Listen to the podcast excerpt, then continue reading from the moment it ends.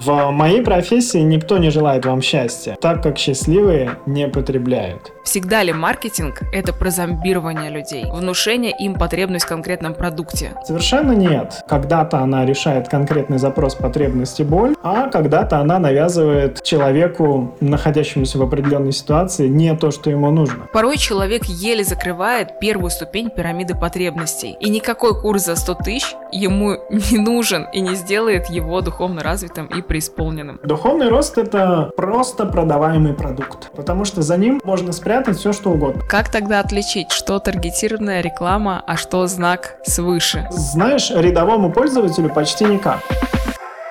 Всем привет! За микрофоном практикующий коуч Алена Смарт, и это третий выпуск второго сезона подкаста «К себе на ты». Уже пять лет я помогаю людям обрести внутреннюю опору, побороть синдром самозванца, построить гармоничные отношения с окружающими и, что самое важное, стать главным героем своей жизни. Вектором для второго сезона я решила задать тему, которая сегодня очень популярна и в то же время опушлена инфобизнесом. Она о том, как встать на адекватный путь духовного внутреннего роста и вместе с этим вырасти во всех сферах своей жизни, в том числе и в заработке. Ранее мы с вами поговорили о том, как духовные практики влияют на работу мозга в эпизоде с нейрокоучем Ариной Гончар. Во втором выпуске мы разобрались, как на нас влияет коллективное бессознательное и как не относиться относиться к жизни как к рабству у Вселенной. А также я объяснила, кто такой на самом деле духовный человек. Рекомендую послушать эти выпуски, если еще не успели.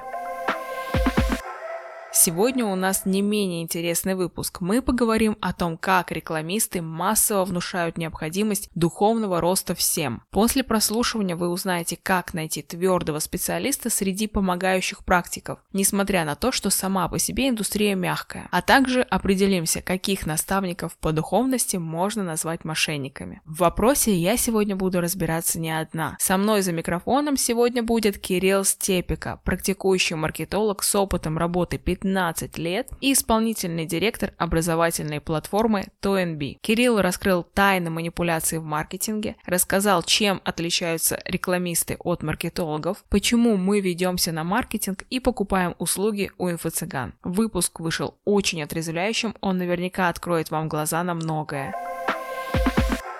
Ну что, давайте переходить к разговору с Кириллом. Разберемся, какие манипуляции можно отследить на теме духовности в инфопространстве. Кирилл, привет! Привет, Ален. Знаешь, мы сегодня с тобой записываем эпизод не случайно. Мне очень хочется открыть глаза нашим слушателям на то, как их порой буквально зомбируют и внушают мысль о том, что абсолютно каждому нужен духовный рост. Именно этот курс, этого специалиста, всестороннее развитие и построение успешной карьеры. Но порой человек еле закрывает открывает первую ступень пирамиды потребностей. И никакой курс за 100 тысяч ему не нужен и не сделает его духовно развитым и преисполненным. Смотри, у меня к тебе, как к профессионалу, как к маркетологу с многолетним опытом работы, а также директору образовательной платформы, очень интересный вопрос. Всегда ли маркетинг – это про зомбирование людей, внушение им потребность в конкретном продукте? Или он как-то работает иначе? Смотри, давай сделаем так, что я буду иногда веселым, иногда таким в меру занудным. Поэтому я докопаюсь до первого слова. То есть докопаюсь до слова маркетинг. Те люди, которые вам будут говорить, что маркетинг это равно реклама, вот гоните их в шею, бойтесь их и вообще обходите стороной. Потому что маркетинг это про производство, упаковку, про налаживание системы сбыта, контроля, цифры и прочее, прочее. То есть это такая наука, которая связана с товаром. Мы же в основном сегодня будем говорить про рекламу. Рекламу, которая льется на нас, которую мы хотим, не хотим, воспринимаем и так далее. Поэтому, если отвечать на вопрос, всегда ли это про зомбирование или нет, совершенно нет. Когда-то она решает конкретный запрос потребности боль, а когда-то она навязывает человеку, находящемуся в определенной ситуации, не то, что ему нужно. То есть, условно, если мы возьмем ситуацию, что человек недавно переехал, и мы про него это смож- смогли вычислить, и рекламируем ему товары для ремонта. Все экологично. Он переехал, мы рекламируем ему товары для ремонта, да. А если мы условно про человека знаем, что он скользит там от микрозайма к микрозайму, мы ему говорим, э, хватит занимать, заработай за три дня 10 тысяч рублей. Это уже мы пользуемся ситуацией и э, не экологично себя ведем. То есть, зная то, что у нас есть определенная информация про человека, действуем в своих корыстных интересах не всегда тактично. Поэтому маркетинг бывает разным. Я не могу сказать, что я всегда занимался приятным и экологичным, но с годами от проектов, которые связаны с чем-то таким залихватским и более хулиганистым, все больше отказываешься, потому что с каждым годом там ты, не знаю, то ли мудрее, то ли ближе к смерти. Я еще не выбрал, почему я отказываюсь от проектов. Но все-таки хочется связывать себя с чем-то приятным. И поэтому я в образовании. Скажи, пожалуйста, а было ли у тебя такое, когда тебе приходилось пропагандировать что-то и зомбировать людей? Как ты при этом чувствовал себя? Ну, слушай, у каждого маркетолога, как говорит один, один из уважаемых мною, так скажем, моих учителей, есть свое кладбище, есть свой парк Аллея Славы. Поэтому на кладбище моих проектов есть все, вплоть до сетевого бизнеса, связанного с БАДами. Там было действительно все. Там было и пропаганда, и быстрые результаты, и вот эти абсолютно пошлые до после. Я ко всему из этого прикасался, о чем, ну, не то чтобы жалею, о чем там с ухмылкой сейчас вспоминаю. И именно поэтому, может быть, как некоторая реабилитация за то, что у меня со мной это было. Я там преподаю маркетинг для самых молодых, для самых маленьких. То есть там второй, третий курс вуза я преподаю бесплатно сейчас, ровно для того, чтобы уберечь их от этого странного пути. Поэтому касался, да, были и успешные примеры, но я их не то чтобы там не люблю вспоминать, они не стоят того, чтобы говорить, что они меня сформировали. То есть это скорее были такие ответвления, на которые каждый практически из моей профессии ходил, а особенно те, кто там развивался в нулевых годах. Почти каждый из нас там побывал. Кому бы ты сам сейчас пошел учиться? Кто для тебя пример в сфере маркетинга? О, это мое любимое. То есть э, я считаю, что я хорошо выступаю, и некоторые зрители тоже. И поэтому самый частый вопрос после, он звучит так, а что почитать и кого послушать? чтобы немного овладеть тематикой. Я говорю, что в России у меня там полтора человека, которых я слушаю. Это человек, который связал маркетинг и математику, это Илья Балахнин. И все, что связано там с digital ом, можно читать там Дмитрия Румянцева или еще что-то такое. То есть всегда нужно опасаться того, что маркетинг — это красивая картинка и простые быстрые решения. То есть если вы, вы видите, что в маркетинге или там тем более рекламной статье этим пахнет, ну идите оттуда быстрее в сторону того, где сложно. Потому что сегодняшний день, во многом, что мы и хотели и хотим обсудить, это день простых решений, которые зачастую либо неправильные, либо половинчатые. То есть тебе сначала будет хорошо, потом у тебя наступит вот эта яма, в которую ты сам себя загонишь. И у тебя мозг привыкнет искать простые решения. Именно поэтому я люблю говорить, что у меня филологическая душа и математическое образование. И когда мне говорят, ну а что ты по профессии-то не работаешь, прикладной ты наш математик, я говорю, я как раз-таки работаю по профессии. И вот с этого начинается разговор про маркетинг. Именно поэтому я рекомендую этих людей, а не тех, кто рисует там красивые картинки, быстрые результаты, тех, у которых э, в презентациях на форумах написано «нужно работать, работать, работать и читать по несколько книг в день». Ну, то есть это другое. Ну, я не говорю, что это люди плохие, они просто не по мне. Я сейчас чувствую очень четкое разделение между теми, кто делает попсу, и действительно маркетологами, которые изучают рынок и вводят какие-то новые стилистики работы, да, с клиентами, и, наверное, даже развивают рынок, я бы сказала, в нужном русле. Как ты считаешь, если бы ты был одним из тех, кто пишет громкие заголовки сейчас, то что бы ты из кулуаров порекомендовал бы потребителю, чтобы тот не велся на заголовки по типу «ты изменишь всю свою жизнь», «ты разбогатеешь через сутки после покупки нашего курса», как бы ты, исходя из э, своего опыта, работы и на темной, и на светлой стороне, грубо говоря, ты бы порекомендовал людям быть более внимательными в чем? А, смотри, давай э, твой вопрос разделим на два, потому что вначале мы говорили про два типа специалистов, и я про него скажу, а уже потом поговорим, как их различать и не вестись. То есть два типа специалистов, они в свое время как повлияли на мой, на мое самоосознание. То есть э, я сначала был интернет-маркетологом, меня все устраивало. Интернет-маркетинг, все понятно. Но потом мне нужно было выбрать слово, которое которое, или словосочетание, которое бы меня полностью характеризовало. И здесь из-за того, что этот вопрос, так скажем, замылен специалистами, которые себя называют маркетологами, а могли только там компоновать две картинки и три слова, мне приходилось выбирать вот это название, то есть как себя называть. И именно поэтому я называюсь там практикующий маркетолог или еще что-то, потому что я заворачиваю стратегии, что-то делаю руками, в чем-то признаюсь, что не силен, потому что я говорю, куда идти, что делать в цифрах, в результатах, в дорожной карте,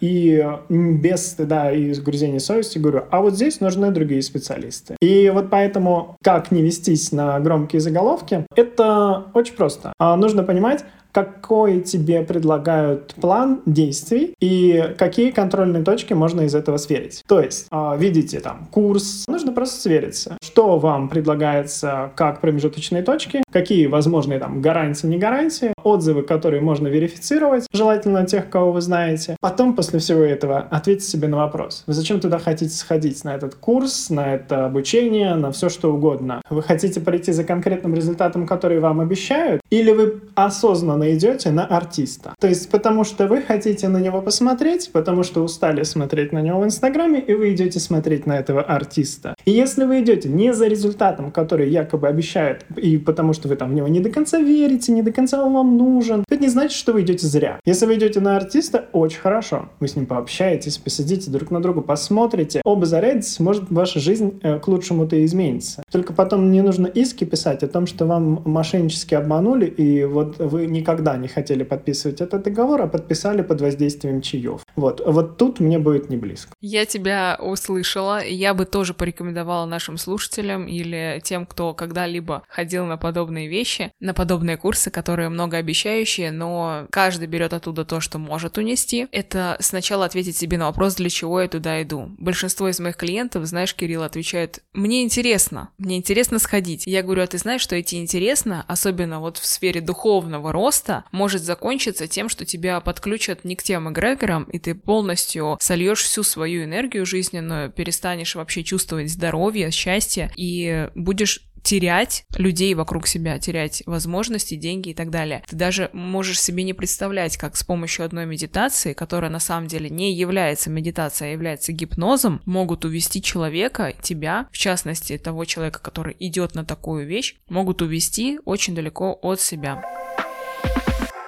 Следующий вопрос, который я бы тебе хотела задать, тоже в контексте нашей темы. Почему продают вот такие громкие заголовки, как ты считаешь, почему этим спекулируют сейчас эксперты, которые еще остались в запрещенной сети на плаву? Очень просто. А, потому что, чтобы продать сложный продукт, а, нужно выстроить достаточно большую цепочку взаимодействий и работать с сегментом, у которого есть а, большое и достаточно воспаленное критическое мышление. То есть я сейчас в основном продаю высшее образование. И я понимаю, о чем говорю. То есть это люди не выпускники школ, это взрослые люди, которые в себе грели-грели мысль о том, что им нужно высшее образование, потом вышли на рынок с запросом, а что же там бывает, и начинают тебя третировать не мошенник ли ты, а в чем твое предложение, а где ты находишься, а скинь документы, а все после договора. И это трезвый подход, я с уважением отношусь к этому запросу. Что касается громких заголовков и быстрых денег. А здесь все просто. Играем на низменных чувствах. А что это такое? Это алчность, это жадность, это у него да, а у меня нет, а я хочу быстро, потому что дистанция между там, богатой жизнью и не самой богатой уже давно стерта из-за того, что мы все друг с другом в одних сетях. И играем на этих там низменных, так скажем, чувствах, потребностях, которых там нет ничего постыдного. Но вот к ним и обращаемся. Обращаемся к тому, что через три месяца вы будете не просто человеком, а ультраблогером. Все, все будет хорошо. Что мы видим? Три месяца приемлемый срок. Я буду как тот, на кого я смотрю. Цена там 5 900. Все сходится. Все сошлось в одном заголовке. А я как идиот, конечно, хожу, продаю высшее образование по два месяца каждому человеку. И, и в этом наша разница. Продается вот этот запрос, который на поверхности, быстро, недорого. И, по сути, ну как измерить э, эффективность э, того же результата, что ты через три месяца ультраблогер или нет? А может тебе просто жизнь неинтересна и камера плохая, из-за этого все не получилось. А мы тебе дали все, потому что вот у нас есть девушка такая-то, у которой все получилось. И ты вместо того, чтобы получить результат, получил еще одну психологическую травму, и тебе нужно уже совсем к друг, на другие курсы и к другим специалистам. И еще плюс ко всему чувство вины, нереализованность, потраченные деньги впустую, конечно, возникает множество обид, поэтому прецеденты мы видим в новостях, которые случаются. Алин, если позволишь, я сравню профессии психолога с профессией маркетолога в очень простой интерпретации. Потому что вот когда ты только начинаешь делать хорошие успехи в маркетинге, к тебе приходят предприниматели. И зачастую их э, бизнес находится, ну не то чтобы там в состоянии комы, но на грани того. И он приходит к тебе с огромной своей и душевной болью, и э, материальной. И говорит, сделай что-нибудь. И последнее время меня больше всего там профессиональной злости вызывает э, клиенты, которые там после двух-трех э, консультаций приходят к тебе и говорят, ну, скажи, что ты там скажешь. Я знаю, что вы там сейчас нальете, но я тебя все равно послушаю. А все почему? А потому что на рынке и том, и другом есть ребята, которые овладели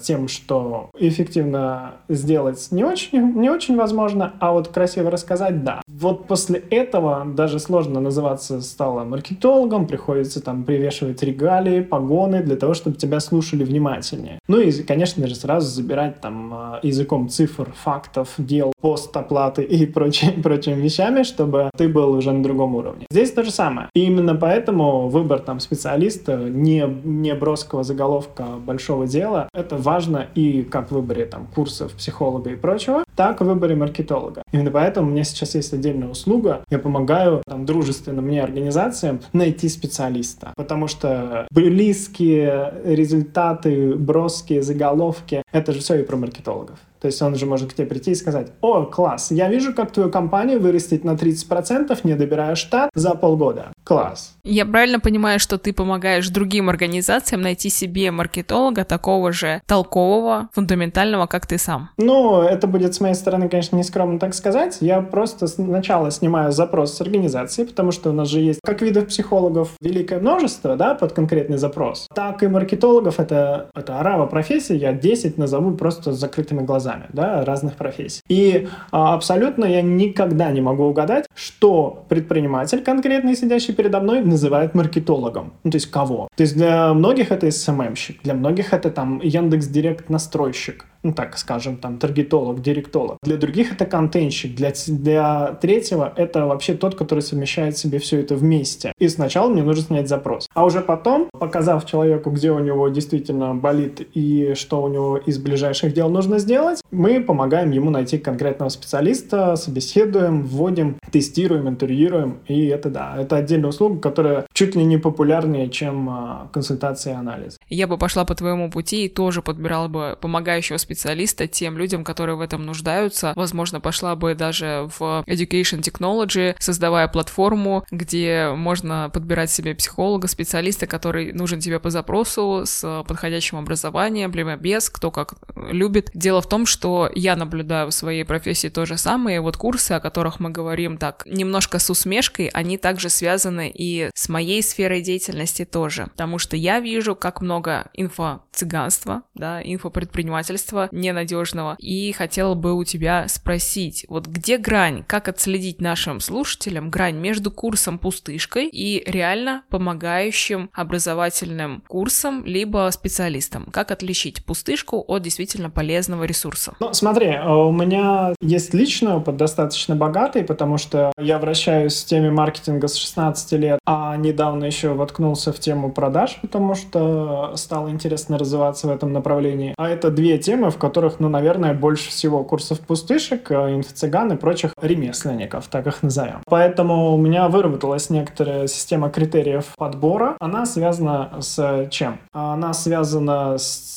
тем, какой базовый твердый продукт стоит за человеком. То есть, если это небольшой эксперт, который не всю жизнь там живет на обучении, да, мне всегда очень интересно узнать, а что такого базового ты завернул, что можешь говорить, что ты знаешь там за B2B, B2C, например, рынки, что ты можешь пойти в личное, в консультирование и так далее, и так далее. То есть, что за тобой стоит. И если на этот вопрос ответ такой либо не сформулированный, либо отсутствующий, это большой сигнал. И именно поэтому там, чем меньше да, масштаб самого спикера, тем больше у меня запрос к тому, а что ж ты делал руками. То есть э, можно быть федеральным спикером, ездить, обучать, иметь обучающую программу, и тогда уже можно ориентироваться на отзывы, в том числе там знакомых людей. Но если ты небольшой региональный человек, то тогда меня больше интересует, что же ты там делал и где твой опыт. И именно поэтому там я сначала старался заворачивать то в B2B, то в B2C конкретные проекты, конкретные направления, и никогда не предлагал свои услуги. То есть э, у меня вот есть такая, такая вещь, что я никогда их не предлагал. Это только рекомендации за счет того, что я сначала разговариваю бесплатно, смотрю на проекты, если условно они по продажам. Я считаю себя, то есть у меня полтора года опыт в продажах сейчас, только робство. Считаю себя недостаточно опытным, поэтому там соглашаюсь на аудит бесплатно. И делаю его только для того, чтобы прокачаться. Я знаю, что многие бы на моем месте уже давно завернули курс, курс о том, как выстроить отдел, потому что он, да, он вырос больше, чем в два раза за время того, что мы, что мы работаем. Но я не то чтобы самозванца в себе чувствую, я просто чувствую, что мне интереснее работать в полях и делать конкретный результат. Я хочу, чтобы у меня продавцов уже было не 10, а 20. И значит, я повышу и свой уровень жизни, и обеспечу 20 человек э, тоже безбедным существованием. Это мне интереснее. Поэтому первое и очень важное — это базовый проект, который стоит за человеком. Ну а уже второе — это там отзывы, в том числе знакомых, как я и говорил, и уже потом э, ответить себе на вопрос свой-чужой, то есть э, по некоторым промо-материалам, приветственным продуктам, понять, вы сейчас очарованы как вот при первом свидании, или уже холодной головой вы готовы это купить. Поэтому я бы всегда эту покупку отложил на некоторый срок, когда вот, знаете, там, не знакомиться в клубе, когда вы выпили. Вот так же и здесь. Не выбирать курсы, не выбирать продукты, когда вам горячо это понравилось. Не выбирать там а, решение по заработку, когда вам нечего есть, потому что вы находитесь в уязвимой позиции. Либо эмоционально уязвимой позиции, либо материально. Если э, уже вы в этой позиции начнете что-то выбирать, тогда вы будете жертвовать тех рекламистов, то есть не называемых маркетологами, да, рекламистов, которых мы видели там в фильме «99 франк». Он как раз будет искать все ваши болевые точки и продавать то, о чем вы даже никогда не догадывались и не имели об этом представления. Как ты думаешь, почему людям навязывают духовный рост через маркетинг или через рекламу? Духовный рост — это просто продаваемый продукт. Почему? Потому что за ним можно спрятать все, что угодно. То есть духовный рост — это что? Это смена ощущения себя без изменения базовых настроек. Что я называю базовыми настройками? Это сложные движения. Сложные движения — это когда ты вкладываешься там в свое образование, идешь а, в какую-то профессию осваивать с нуля, чтобы стать в ней профи и так далее, и так далее. И это не потому, что у меня профдеформация из образования, да? А здесь тебе продают идею нового себя, опять же, быстро, недорого и очень близко к тем результатам, на которых ты смотрел до этого только лишь а, там снизу вверх, думая, какие же они прекрасные. Именно поэтому размытая граница самого продукта, размытая граница его продвижения и тем более размытое понятие его результативности дает ему такой широкий охват. Поэтому его популярность меня вот никогда не смущала, но уже после того, как э, я заикарился в крепких проектах, мне предлагали э, продукты личностного роста, я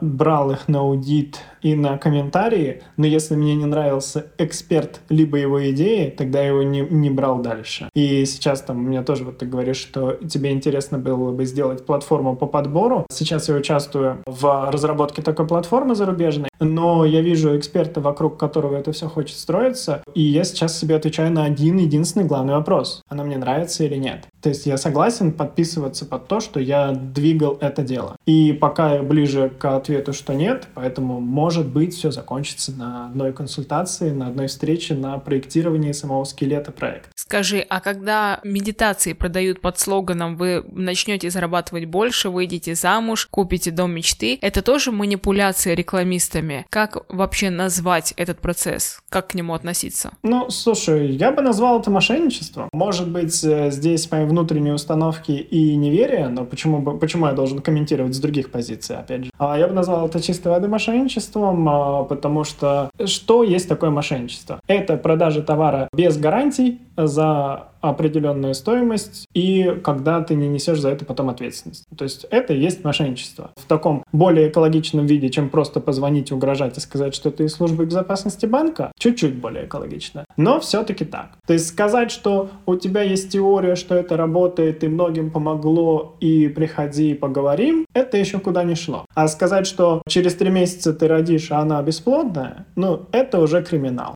То есть вот эту границу я четко ставлю. Скажи, а как определить твердо твердого эксперта? Ты сказал, что ты помогаешь, консультируешь тех специалистов, которые работают э, в мягких нишах. Вот как в них определить твердого эксперта, как по типу маркетолога и рекламиста? Ну, с твоего позволения я буду рассуждать за свою сферу, потому что мне здесь проще ориентироваться, как э, выявить человека. Я расскажу, из чего происходит э, данное собеседование, которое я веду для других компаний. Оно состоит из того, что я сначала спрашиваю, кем человек себя считает. И э, на основании этого ответа я начинаю тестировать, а насколько он им является. Потому что я владею многими профессиями из маркетинга. Он, допустим, говорит, я классический маркетолог. И тогда я не спрашиваю за digital, SMM, контент и прочее. Я спрашиваю за то, как он организовывает работу отдела маркетинга и систему маркетинга в компании в целом. А если он говорит другое, то другое. То есть сначала самоопределение его, потом спрашиваю по той сфере, которую он себе сам намерил, а уже потом начинаю тестировать его на то, как он готов э, работать с так называемым пациентом ну, то есть с тем, с кем предстоит работать. А что именно я делаю? Э, говорю, а какие задачи ты не приемлешь? А как бы ты отреагировал на такой комментарий? И даю самый невероятно глупый комментарий от заказчика, который может быть, и смотрю, как он его обрабатывает. И э, если я вижу, что он действительно знает свое дело, о котором он заявил, он может реагировать на неправильные постановки задач и защищает свое мнение. И если он видит за деревом лес, а именно там за каким-то действием он видит его окупаемость, ну, тогда он достойный специалист. Именно поэтому я говорю твердое, ищем твердое. А, то есть то, в чем и он уверен, и практика покажет, что это действительно так и будет. Поэтому вот без специалистов, без твердого, а вот на таких достаточно эфемерных конструкциях, ну, я воспринимаю либо как артистов, либо никак. Ты согласен, что это очень тонкая грань? Например, даже если берем сферу фитнеса, где очень много разных тренеров с разными подходами, у одного тренера девушка действительно приобретает желаемую форму тела, здоровье, а у другого калечит себя. При этом у этих же экспертов может быть абсолютно противоположная ситуация, что тот, который привел девушку в прекрасную форму, у него кто-то травмируется, и наоборот. Как вот эту грань соблюдать при выборе специалиста в разных профессиях? Здесь, мне кажется, конечно, вопрос притирки еще очень большую роль играет. То есть, э, какие ошибки бывают при выборе чего бы то ни было? Специалиста, маркетолога, спутника жизни. Это возможность себе сказать, что я сделал что-то не так или не подумал. То есть, мы сделали выбор, и почему-то с виноватостью десятиклассника несем его сквозь годы. Это вот у нас традиция такая есть. Поэтому, если вы выбрали и чувствуете, что что-то начинает идти не так, или в выборе там вы не уверены, либо проконсультируйтесь с кем-нибудь еще, либо сделайте себе тестовый период, а либо обозначьте первую векторную точку, до которой вы хотите дойти, чтобы она была абсолютно минимальной, до которой можно допрыгнуть там за две недели. И если вы ее не достигаете, это будет первый и огромный звонок о том, что что-то идет не так. И уже с этим думаете. Но никогда не нужно себя вот этой, этой мыслью томить, что, боже мой, я же ему обещала, что буду ходить полгода, тем более абонемент куплен и так далее, и так далее. То есть ты представляешь себе, если ты идешь в зал, ты, например, ставишь себе какую точку первую контрольную, чтобы понять, подходит ли тебе этот специалист, этот конкретно зал и вообще система, которую ты выбрал для себя. Может быть, вообще тебе зал не подходит. Да, у меня вот есть э, одна черта, которую я не могу все побороть и не хочу, это проектное мышление. Я все воспринимаю как проект. То есть поход в зал и покупка абонемента, это, конечно, проект, еще какой. То есть ничего себе, вы хотите инвестировать минимум месяц своей жизни. У вас месяцев не так много, пересчитайте. И в таком случае, конечно же, я делаю дорожную карту, что я хочу и чего я точно не хочу. То есть нельзя терпеть чего? Дискомфорта личного, дискомфорта физического, дискомфорта любого другого морального. Потому что, ну, не через это нужно вставать в 7 утра и куда-то ехать. То есть и так мало того, что 7 утра и зима, он не нужно. А дальше вы уже проектируете конкретную точку. То есть что бы я поставил для себя или что я ставил в последнее время для себя как контрольной точки при занятии спортом. У меня улучшается настроение, самочувствие, спортивный результат там до хотя бы там на полпроцента вырос до, к результату после. У меня есть красивые фотки, все хорошо. Значит, все идет правильно. Я не чувствую, что у меня что-то заболело. Мой организм отвечает мне с благодарностью и только большими пальцами. Все идет здорово. Ну, то есть проектное мышление. Ты сказал про уязвимую позицию клиента при выборе какого-либо продукта, что ему очень легко навязать духовный рост, либо любые другие результаты, и с помощью этого продать какой-либо продукт. Скажи, как работает психология принятия решений решение у человека, когда он решает, пойти или не пойти? Здесь есть интересная концепция. То есть, э, если говорить про маркетинг, то все слышали про концепцию целевой аудитории, но она на самом деле в меру бесполезна, потому что там всех э, под одну гребенку, если ты там 30-летняя девушка, значит, я знаю, что ты делаешь. Да ничего ты не знаешь. Что, что ты про нее еще знаешь? Или у тебя нужно еще 700 параметров про нее взять, а, либо уже не браться за это дело. А есть еще концепция jobs to be done. А jobs done переводится как работа, которая должна быть выполнена. И эта концепция маркетинга пытается подловить конкретную э, потребность э, клиента в данный промежуток времени. То есть он отвечает не на вопрос не кто клиент, а когда, в какой жизненной ситуации. Я сейчас расскажу пару примеров и поймешь, почему я ее вспомнил. А, мой любимый пример — это когда несовершеннолетней девочке система лояльности магазина в смс-ках предложила товары для беременных. И ее отец пошел разбираться с магазином и говорит, а что это за такое дела-то у вас тут происходит? А магазин сказал, извините, извините, это наша автоматическая система я подобрала. И она оказалась беременна. Потому что искусственный интеллект вычислил это раньше, чем девочка, и чем тем более ее папа, который, наверное, узнал об этом не первым. И как это работает? Если система анализирует ваши там поведение, покупки, онлайн-покупки, где вы перемещаетесь, что делаете, и потом предлагает вам на основе больших данных то, что вам может предложить, это помощь или она вам это втюхала? Ну, скорее, это помощь. А если я через специальные системы вычислю, где вы живете, какие у вас проблемы, какие долги по налогам и предложу вам быстрый заработок, это криминал. То есть, видишь, технологии же, они всегда работают две стороны. И в зависимости от того, у кого они в руках, они могут делать разные вещи. Точно так же, как в моей сфере духовность может быть в руках демонюк или, наоборот, э, людей, которые с определенным образованием могут действительно человеку помочь. А, поэтому мы с тобой страшные люди.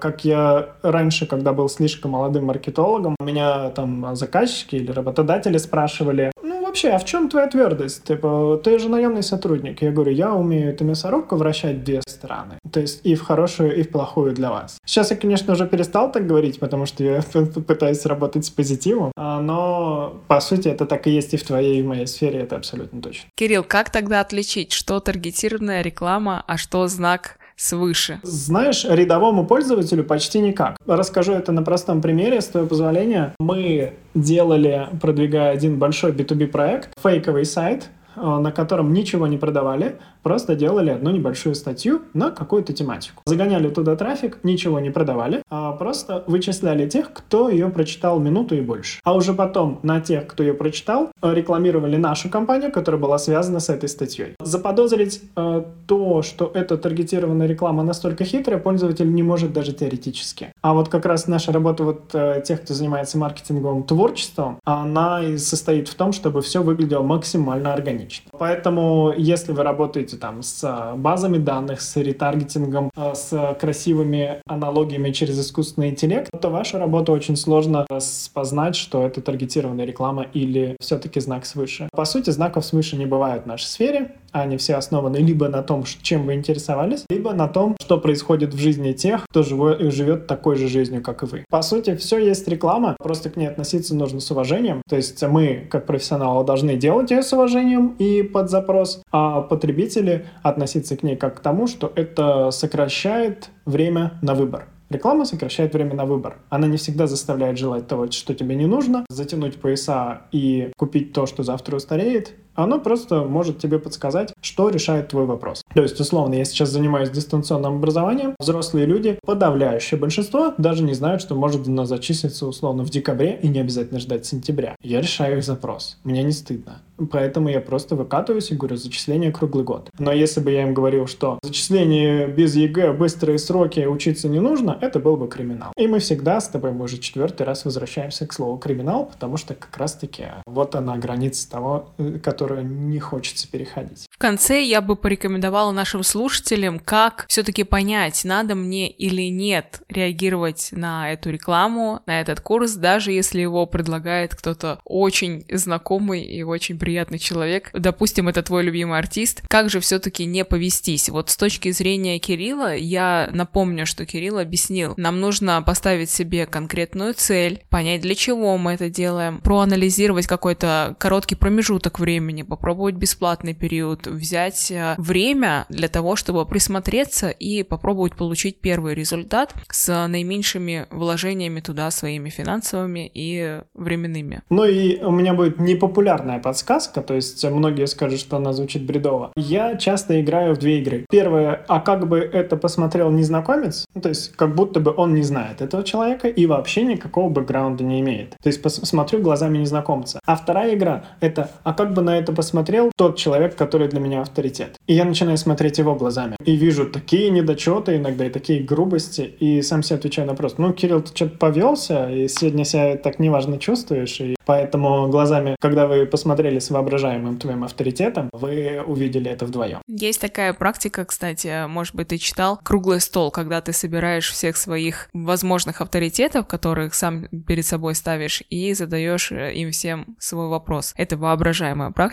медитативная, но которая не приведет вас к миллиону завтра с утра у вас на столе. От себя я бы порекомендовала слушателям всегда чувствовать отклик, потому что когда мы сомневаемся, когда у нас происходит какой-то внутренний конфликт, у нас тело реагирует прежде всего живот. У нас начинается сжиматься живот по типу, как мы боимся или тревожимся перед экзаменом, перед важной встречей, это значит нужно обратить внимание, мне что-то здесь некомфортно. Что конкретно некомфортно, нужно выяснить, вы можете прийти вовремя к специалисту, к психологу, допустим, чтобы это обсудить. Также вы можете просто взять паузу, как в любой теме, вы можете отложить свой ответ. Мне нужно подумать, мне нужна пауза. И вы не думаете, а вы отпускаете эту мысль, вы не анализируете, вы просто пытаетесь почувствовать, как ваш ваш мозг, как ваше тело будет реагировать на это же предложение через день, например. И если вам все еще некомфортно, то начинайте анализировать, а что может пойти не так, а какой у меня будет результат, а что конкретно я получу, за ту сумму, которую я вложу. А будут ли какие-то дополнительные траты? А если что-то пойдет не так, вернут ли мне деньги? А что по договору я вообще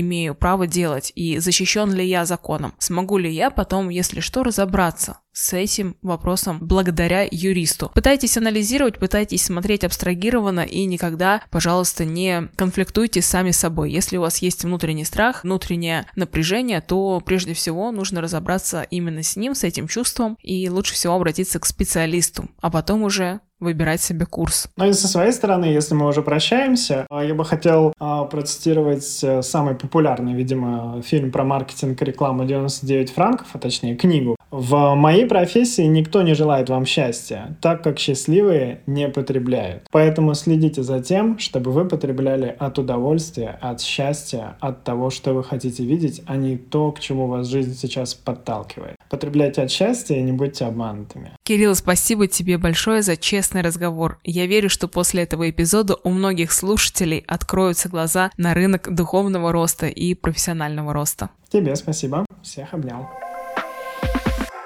Дорогие мои, помните, что я всегда открыта для помощи вам в рамках персональных консультаций. Вы можете записаться на персональную консультацию по ссылке на сайте alenasmart.ru. Ссылку на сайт вы увидите в описании к этому эпизоду. В завершении хочу напомнить, что этот подкаст требует очень много моих ресурсов и при этом является абсолютно бесплатным для вас. Поэтому я буду рада видеть от вас любую поддержку в виде комментариев, лайков, звездочек в Apple подкастах, сердечек в Яндекс Музыке. Это поможет в продвижении важного для сотен тысяч людей проекта. Спасибо.